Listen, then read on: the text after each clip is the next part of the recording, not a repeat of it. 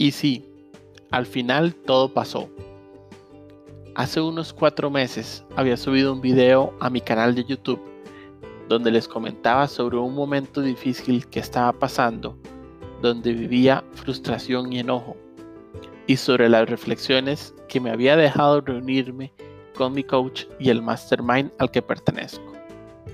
Recuerdo que en esa ocasión uno de los mensajes que recibí fue, ¿cómo te vas a sentir dentro de un año sobre esto que sientes hoy? Y al final la conclusión a la que llegué es que para dentro de un año ya esa emoción no iba a estar ahí y que posiblemente iba a ver todo con una mirada distinta. De hecho el título para esa ocasión era Esto también va a pasar.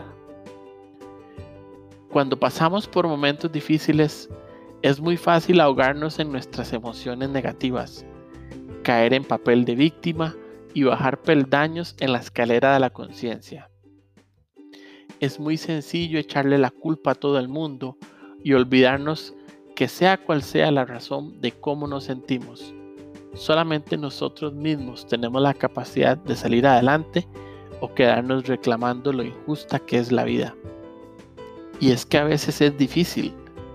Cuando has luchado por algo durante 5, 7 o 10 o más años, y te lo siguen negando. Incluso la fe puede llegar a moverse inestablemente. Pues bien, para ese momento, después de permitirme vivir las emociones que estaba teniendo, pero sabiendo que no podía dejar que me consumieran, tomé aire, levanté la cara y seguí adelante. Ya me había dicho a mí mismo que todo eso iba a pasar y había que hacer que sucediera. Pero esta vez teniendo claro que debía cambiar la estrategia. Este golpe me había hecho reaccionar y darme cuenta que era necesario generar cambios. Benditos los golpes que nos despiertan de nuestro letargo y nos hacen salirnos de la zona de confort donde hemos estado durante mucho tiempo. Pues comencé a hacerme las preguntas que aprendí hace tiempo. ¿Quién tengo que ser yo para que las cosas cambien? desde dónde tengo que operar para crear lo que quiero en mi vida, qué cambios voy a comenzar a generar de adentro hacia afuera para materializar mis sueños. Y desde estas preguntas comencé a enfocarme a definir exactamente qué es lo que quería, cuándo lo quería y cómo lo iba a obtener y a trabajar en hacerlo realidad. Y como suele pasar cuando hacemos este tipo de cambios, la vida viene y nos da un par de golpes, como probándonos a ver si el cambio es de verdad o si es algo que era solo por una energía del momento.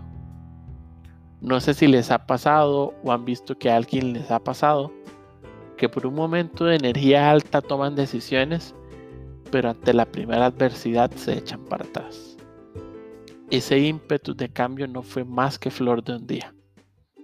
Pues bueno, en mi caso no fue así. Y a pesar de esas pruebas posteriores que la vida puso para ver si el cambio era algo serio, seguí y yo mismo me dije, de este tren no me baja nadie.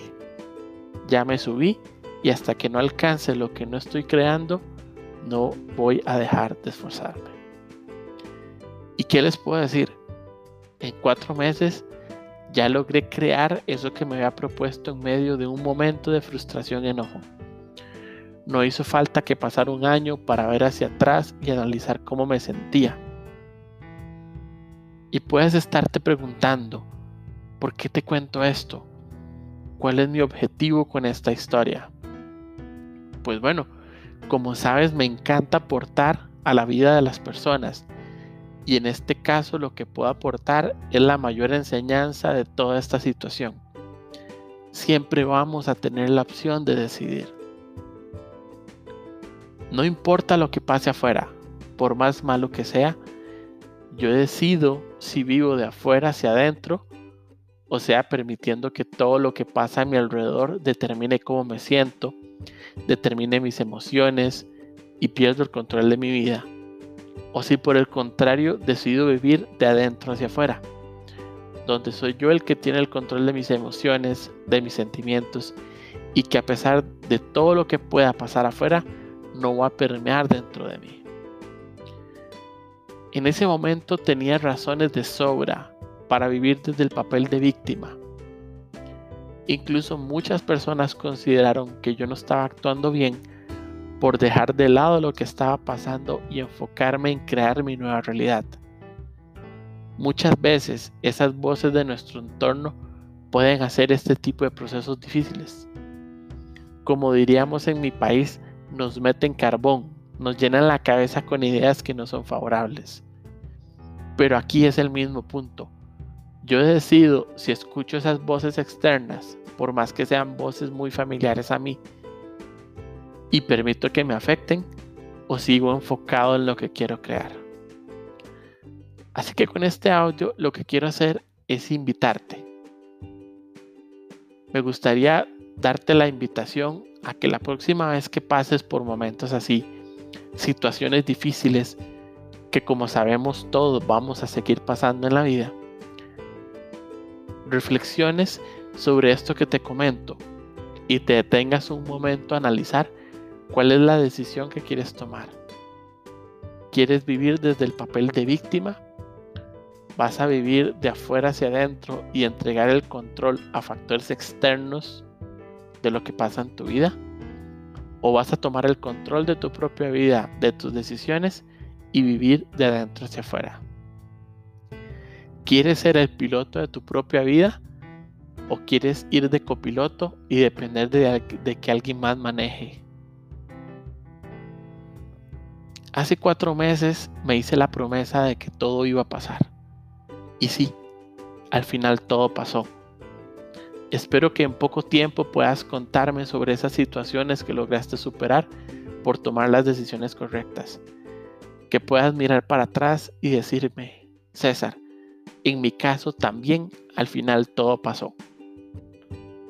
Espero que este audio sea de ayuda y recuerda compartirlo con quien sabes que puede ayudarle también. Un abrazo, espero que estés de lo mejor Saludos de tu coach, César Bolaños.